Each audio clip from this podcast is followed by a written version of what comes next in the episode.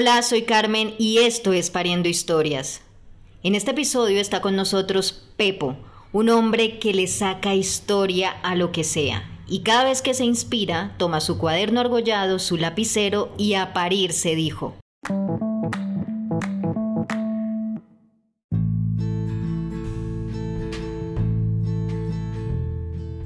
Mm, No lo puedo creer. Ya no me duele nada. Ya no siento esa presión en el pecho ni, ni mis piernas pesadas. Mm, Ya no siento esa angustia que tenía por estar enfermo. Acostado en una cama de hospital en el área de cuidados intensivos, conectado a unos aparatos que sonaban permanentemente pipu, pipi, pu, pi, pu, pu, y no me dejaban conciliar el sueño. Mm, Permanecía concentrado solo en respirar, totalmente consciente de eso. Inspirar, exhalar. Y de nuevo, inspirar y exhalar. Y no podía pronunciar palabra alguna. Por más que lo intentaba, solo escuchaba el gorgojeo de mi desesperada respiración con el oxígeno puesto en la boca mientras miles de recuerdos pasaban por mi mente. Pasaba mi familia, mi infancia, mis amigos, mis estudios, ah, y mis amores. Pero los pensamientos eran siempre interrumpidos por los dolores y la angustia que sentía. Eh, pero ven, ya no me duele nada. Ahora estoy flotando sobre mi cuerpo. Estoy en otro plano. Me morí. Estoy muerto. Veo muchas personas intentando revivirme, pero yo no quiero eso. Y les grito, déjenme, déjenme ya. Ya estoy muerto. Ellos no me escuchan. Yo estoy bien, en una paz inexplicable y deliciosa. Estoy por encima de ellos. Allá veo mi cuerpo inerte en la cama, pero yo ya no estoy ahí. Se detuvieron. Se rindieron. ¡Qué bien! Ahora, las enfermeras empiezan a desconectar cables y sondas. Y ese doctor, ese doctor valiente que luchó por resucitarme, ahora se retira los guantes y la mascarilla y sale sudoroso del cuarto hacia la sala de espera, donde están todos mis parientes y los amigos que se congregaron ante mi agonía. ¡Ay Dios! ¡Oh Dios, qué dolor! Ahora se abrazan y lloran. Yo nuevamente trato de decirles que estoy bien. Nadie me escucha. Voy a abrazarlos, pero no me sienten. No notan mi presencia. Por favor, que alguien les diga que yo ya no sufro, que no me duele nada, que vivan su vida tranquilos, que yo ya viví la mía. Y que les digan también que no todo termina en morir. Yo lo sé ahora. Me morí, pero aún existo. ¿O no? Bueno, no sé. Pero acá estoy. Estoy con ellos. Bueno, en otro plano, pero acá estoy. Caray, siempre tuve fe. Sabía que no todo termina al morir. Pero qué difícil es no poder contarlo a quienes amas. Para que dejen de temerle a la muerte y para que puedan vivir más tranquilos. Ay, miren eso. Ahora mi cuerpo yace en un cajón, en un ataúd de madera brillante. Me están subiendo a un coche fúnebre. Y ahí voy camino a una sala de velación de alguna funeraria. Esto es extraño, poder leer la cinta que colocan en la puerta de la bodega del carro. Ahí está tu nombre, tus apellidos. Yo siempre leía esas cintas para saber quién se había muerto, pero ahora soy yo. Eso me impresiona. Me siento al lado del chofer, mientras mi cuerpo está acostado en el cajón. Lo miro, me parece muy serio. Debe ser difícil trabajar con eso. cargando muertos todos los días, vestidos siempre de negro, siempre serio, sin poder escuchar música en el carro, sin ninguna compañía. Bueno, eso es lo que cree él, porque yo estoy acá, mirando cómo conduce y mirando también los carros pasar, un poco molestos por la baja velocidad que lleva la carroza fúnebre. Eh, yo me río a carcajadas de ver cómo corren y pensar que algún día todos van a morir como yo. Y entonces, ¿para qué el afán? ¿Para qué corren? Si la meta es igual para todos. Ahora mi cuerpo está en el centro de un lúgubre salón. No tiene definición religiosa. No es católico, ni cristiano, ni judío, ni musulmán. Solo hay dos ramos grandes de flores y un par de cirios encendidos, uno a cada lado de la cabecera del cajón. Me acerco para mirarme en el cajón y pienso, uy, qué feo quedé, pálido, con maquillaje y amortajado para que no se me desencaje la mandíbula. Hombre, yo no quisiera que me vieran así, pero dejaron la ventanilla del cajón abierta para que los curiosos se acerquen. Vaya, miren, me colocaron un vestido de paño que casi no usé, con camisa, con corbata y zapatos de cuero. ¿Qué es eso? Por favor, zapatos, corbata, vestido. ¿Y eso para qué? Si piensan que esto es un sueño eterno, es mejor que te pongan un pijama, o tal vez una sudadera deportiva, o unas zapatillas de tenis. Ay, afortunadamente ya no estoy en ese cuerpo. Me veo y pienso, definitivamente ese no soy yo. Perdón, perdón, ese no era yo. Ahí van llegando los invitados. Poco a poco se va llenando el salón. Miren, parecen buitres. Todos vestidos de negro. Empiezan a revolotear alrededor del cajón. Si supieran que eso de morir no duele y que no todo termina acá, si ellos tuvieran un poco de fe, tal vez vestirían de colores. Siempre, siempre mi mente hizo bromas. Y me alegra no haber perdido el sentido del humor ahora que estoy muerto. Pero, no, no sé, ¿qué dije? Si ahora me siento más vivo que nunca, estoy más liviano y estoy más libre. Yo los puedo escuchar perfectamente, pero... Pero ellos a mí ni me ven ni me escuchan. Ay, no, no, no, no. miren a este. ¿Qué hace aquí? Ay, me caía mal. Este desgraciado hasta me quedó debiendo plata. Supongo que estará feliz, porque solo él y yo sabíamos del dinero que me debía. Y miren a esta otra, esta que llegó ahí. Esa decía que me quería y me cachoneó. Ella me dejó por otro Pendejo yo que creí en su amor. Tal vez el otro era más que yo. Pero ahora la muy, eh, la muy, bueno, la muy viene a despedirse. Y ja, qué ironía. Vean cómo la miran.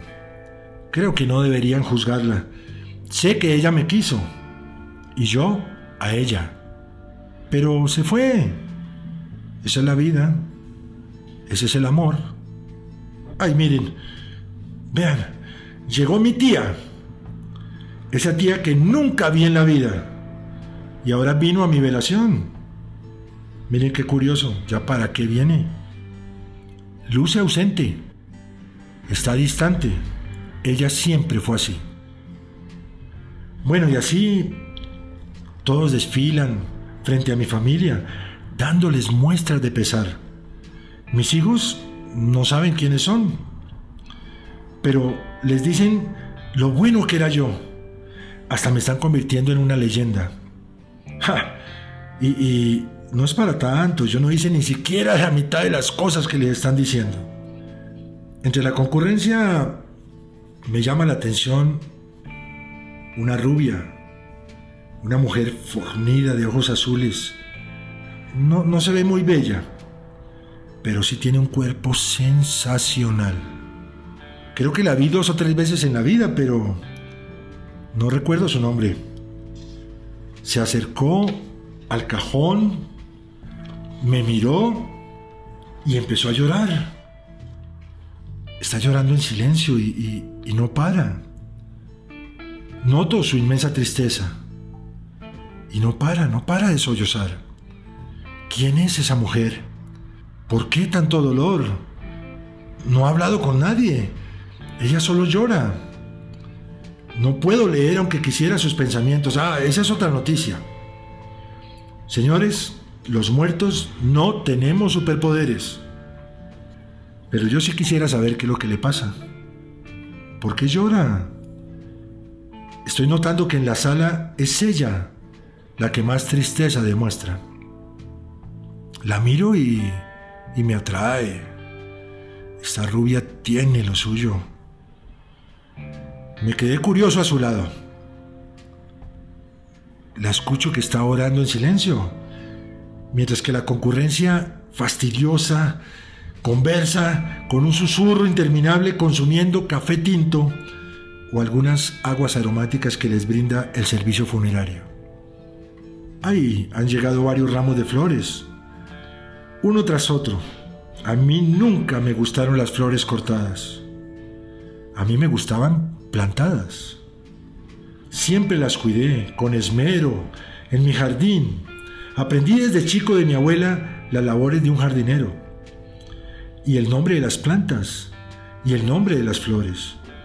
Esos ramos de flores traen una cinta donde aparece una leyenda que más bien es un aviso publicitario. No dicen nada de mí. Ah, pobres flores. Creo que están más muertas que yo. Miren, miren, miren. Ahora entró el sacerdote. Se dirige a la concurrencia. Empieza a organizarlos todos para realizar una oración. Empiezan a orar y... ¡Qué bien se siente! Cuando un grupo de personas reza por ti, se siente delicioso, empiezas a brillar más. ¡Ay, me gusta, me gusta! ¡Eso! ¡Eso! ¡Recen más, recen más! Están pidiendo por el bienestar de mi alma. ¡Ay, por mi descanso eterno! Les aseguro, yo no me siento cansado me siento bien. Quien estaba cansado era mi cuerpo, antes de morir. Yo ahora no siento ni hambre, ni frío, ni calor, estoy en una paz completa, en un bienestar total. Eh, ahora los que me angustian son los vivos, porque los veo tristes, los veo acongojados. Ah, miren el Padre ahí, miren el Padre, miren cómo dicen, Dale, Señor, el descanso eterno. Y todos contestan, brille para él la luz perpetua. Es como un conjuro, ¿no? Lo dicen una y otra vez. El sacerdote, lo del descanso. Y la concurrencia, lo de la luz perpetua. Mm, esa me preocupa. ¿Cómo voy yo a descansar con la luz perpetua prendida? Jamás, jamás pude dormir con la luz encendida. Eh, además, ¿Qué tal que pasen la cuenta de la energía por la luz perpetua? no, no, no. Y solo imagínense descansar con corbata, con, vestido, con zapatos, con la luz perpetua prendida en un cajón estrecho. No, no. Eso no es para mí, definitivamente. Tú no necesitas la luz perpetua, tú brillas solo. Acá por donde pasas todo se ilumina, tú eres la luz. Tú eres la luz, nunca vas a estar a oscuras. Bueno, eso les cuento por ahora. Ya van finalizando la oración y ahora el sacerdote riega mi cajón con agua bendita. ¡Ay, sí, como el día que fui bautizado! ¡Rico! ¡Es delicioso! ¡Ándale, padre, ándale! ¡Échale más! Padre, pero si tiene la tatuma llena. ¡Ándale! Padre, un poquito. ¡Ay, no me escuchó! Se la llevó. Ay. Bueno, ahora voy por la rubia otra vez. La miro con atención. Después de la oración ella parece más tranquila. Ay, ay, ay, se abre una puerta de repente. Esa puerta no la había visto en el salón. Ahora escucho una voz que me dice, dulce y amablemente, Así. Ven conmigo, ya es hora de partir. Siento una poderosa atracción, pero yo me rehuso a cruzar y le digo, no, no, no, estoy listo. Quiero saber quién es esa mujer. Quiero saber por qué está tan triste. Veo en ella un sentimiento hacia mí que nadie en la vida me brindó, por favor. No querrás perturbarla, ¿o sí? No, no, no, déjame unos días y después hablamos, ¿sí? Así sea. Hablé con Dios. Dios me habló. Fue maravilloso. El Todopoderoso me dio licencia para crearme un poco más. Estoy sorprendido. Bueno, ya se llevan el cajón con mi cuerpo, van saliendo al crematorio y allá, adiós vestidos, adiós corbata y adiós zapatos. Pero yo los dejo que se vayan. Prefiero seguir a la rubia. La rubia sale hacia su casa. Me monté en su coche. Me siento a su lado y no me canso de mirarla. Conduce con mucha elegancia, suavemente, lentamente, con precaución. Se ve muy serena. Este carro se ve cómodo, limpio y en orden, eso me gusta. Ahora llegó a su edificio y en el garaje se estacionó en reversa en un solo intento. Esta rubia sabe manejar.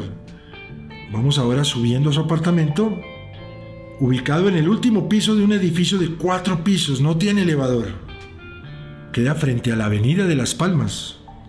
Ay, tiene una linda vista hacia Poniente. Todo está limpio, todo está ordenado. Ella vive sola. Bueno, ¿qué es esto? Ahora en el estudio descubro algo que me conmueve. Tiene un nicho convertido en una especie de altar con fotografías mías. Tiene copias de recortes de artículos de revistas donde me mencionan. Tiene también un retablo con la fecha de mi cumpleaños. Vaya, y en el fondo un gran corazón rojo donde está escrito Te quiero. Ay, sentí ganas de llorar. ¿Cómo es posible? Se me fue la vida sin saber de este amor. Nunca, nadie me amó de esa manera. Y ahora que la veo en ropa interior, peor aún, qué paso tiene esta rubia. Ay, Dios mío. Ay, ya sabes, si tú dices Dios mío, mencionas al patrón, el patrón aparece. Ay, Señor, ella me ama. Y, Señor, por favor. Te amaba, tú ya estás muerto y en este momento están cremando tu cuerpo. No, Señor, no lo permitas. Déjame volver. Yo quiero estar junto a ella, por favor. Ella me ama. Yo quiero ese amor para mí. Imposible. Tú todo lo puedes. No todo. Ya te vio muerto. ¿Qué pasaría si se le aparece tu cadáver? La matas del susto. Señor, tengo que estar con ella. Quiero sentir ese amor. Señor, dame otro cuerpo entonces. Ella no amaría a otro. La conozco muy bien. Señor, por favor, por favor. Solo veo un camino. Tú escoges, gato o perro. ¿Perdón, señor? ¿Gato o perro o te vienes ya conmigo? Eh, eh, eh, perro, señor, perro. Así fue. Me convertí en un perro. Aparecí en la calle un perro faldero blanco hasta simpático. Oriné los postes, brinqué, corrí, ladré. Estoy vivo otra vez, pero no domino muy bien el manejo de mi nuevo cuerpo. Ah, no, en esas estaba cuando apareció ella. Salió del edificio, iba camino del supermercado. La seguí. Inicialmente trató de espantarme. Yo le puse mi mejor cara. Una cara de ternura mezclada con abandono, con amor, con, hambre. No me puso atención. Entró al supermercado y yo la esperé afuera. Cuando salió, nuevamente la seguí. Si ella se detenía, yo me detenía. Si ella caminaba, yo caminaba. Y así la seguí, siempre a su lado, hasta la puerta de su edificio. Y allí Traté de llorar con mi mejor lamento perruno. Se conmovió. Me dejó entrar con ella prueba superada. Arriba me dio comida, me dio arroz. Bueno, me lo comí con gusto. Después me bañó con jabón de tocador, me secó con una toalla. Después me terminó de secar con un secador de pelo. Me improvisó una cama con unas cobijas en el cuarto de lavandería de ropas. Traté de dormir ahí, la verdad, pero sentía frío. Y lo que realmente quería era estar a su lado. Así que decidí seguir con mis lloriqueos. Y otra vez funcionar. Me cargó, me llevó a su cama y me abrazó, mientras me acariciaba suavemente viendo una novela ya repetida, Betty la Fea. En la vida la vi yo, pero de manera interrumpida. Me acerqué poco a poco a su pecho, sentí ese calor, el palpitar de su corazón y ese amor que tanto quería sentir. Estaba feliz, pleno, confortable. Realmente me sentía amado, como nunca mientras fui humano. Y ella también se veía feliz conmigo. Y fue ahí, justo en ese momento, cuando abruptamente me desprendieron del cuerpo del perro Nuevamente flotaba yo sobre ellos, sobre la rubia y sobre el perro. Fui arrastrado por una fuerza inoponible. Era Dios que me llevaba. Los vi felices, ella y el perro, abrazados, amándose, acompañados y tranquilos. Así los dejé, porque yo ya me fui. Yo me morí.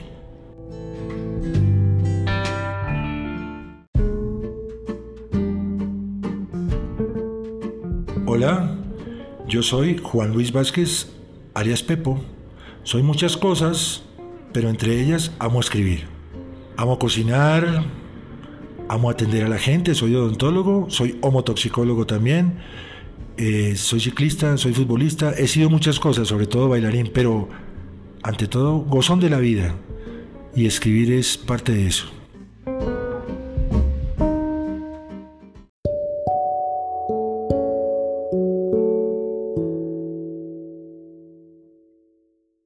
Juan Luis Vázquez, alias Pepo. Gracias por esa historia, no, no, Juan Luis. Me encantó, además me encantó que me hayas dado la posibilidad de ser Dios. No sé, es Dios todos los días. Bueno, eso, me gusta, sí. Em, y gracias por, por mostrarme la muerte de una forma distinta. Pero bueno, antes de, de entrar en materia, ¿cómo se llama esta historia que pariste mm. hoy bueno, me morí, así de simple. Me morí. Me morí. ¿Y qué inspira esta historia, Juan? Bueno, es una, una posibilidad de que más allá de estar muertos sigamos amando. El amor es todo en la vida y no termina cuando uno se muere.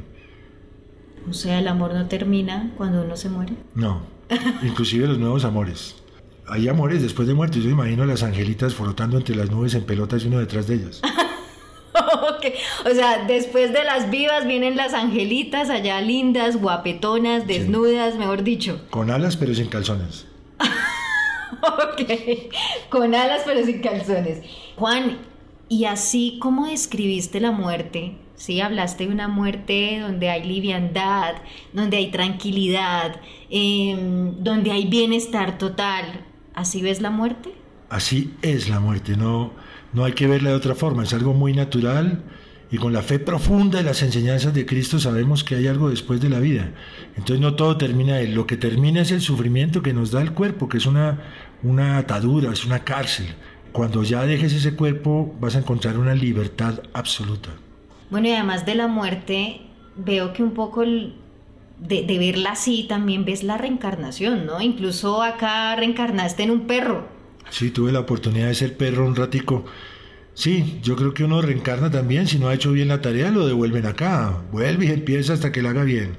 Eso al cielo solo van los que ya están iluminados y purificados, así que hay que hacer mucho esfuerzo, ¿no? Hay que encontrarse, pero sí, le, aseguro que me gustó miarme los postes. ok, bueno, y, y se puede saber, Juan Luis Vázquez o Pepo, ¿quién es la rubia? Ah, pues eh, siempre busco a alguien que protagonice mi historia. Esta es una amiga muy querida que cuando mi esposa viajaba, yo me quedaba con los niños, tal vez por encargo eh, o por iniciativa de ella, siempre se preocupó por ellos. Están bien, necesitan algo. Entonces, eh, aunque siempre ha estado distante y, y la describo así, ¿no? Tiene un cuerpazo, tiene mucho amor. Y entonces yo quise corresponderle en esta historia ese amor, sencillamente un amor que va más allá. No sé si cuando sea perro la voy a poder tener a mi lado. Bueno, ¿y qué se siente ser perro? no sé, pues es rico, es rico. No tiene uno que vestirse ni desvestirse, puede mirar los postes, como les dije. Eh, lo suben a la cama uno. Uno puede ser perro y lo único que sí me molestó un poquito fueron las pulgas. Ah, es que te dio pulgas y todo en la reencarnación. Claro, porque era callejero. Pepo, em, mencionaba al principio del episodio cuando, cuando te presenté que cuando te inspirabas, ¿sí? cogías un cuaderno argollado, un lapicero y a parir. Cuéntame cuántos cuadernos argollados tienes. Bueno, en esto yo soy un poco que desordenado. Yo escribo eh, cuentos, escribo poesía, escribo todo lo que se me aparece en la cabeza, chistes, canciones. Entonces tengo un poco de cuadernos en mi casa y aquí en mi consultorio hay cuadernos regados por todo lado y, lo que sí me da mucha pereza es pasarlos en computador o pasarlos eh, en taquigrafía, yo no sé cómo, los hago a manito, en cuaderno como aprendí yo en el colegio. Así sigo escribiendo. Pepo, eh, espero que esta sea la primera historia eh, y no la última que nos compartas en Pariendo Historias. Aquí bienvenidísimo. Tráete tus cuadernos argollados que aquí lo que hacemos es sacarle jugo a esos cuadernos. Hombre, muchas gracias Carmen por invitarme y, y ojalá tengamos otra oportunidad si es que este berracovirus nos deja. gracias a ti, Pepo. Un besote.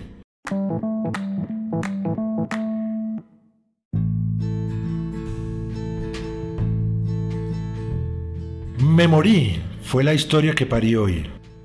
¿Cuál es la tuya?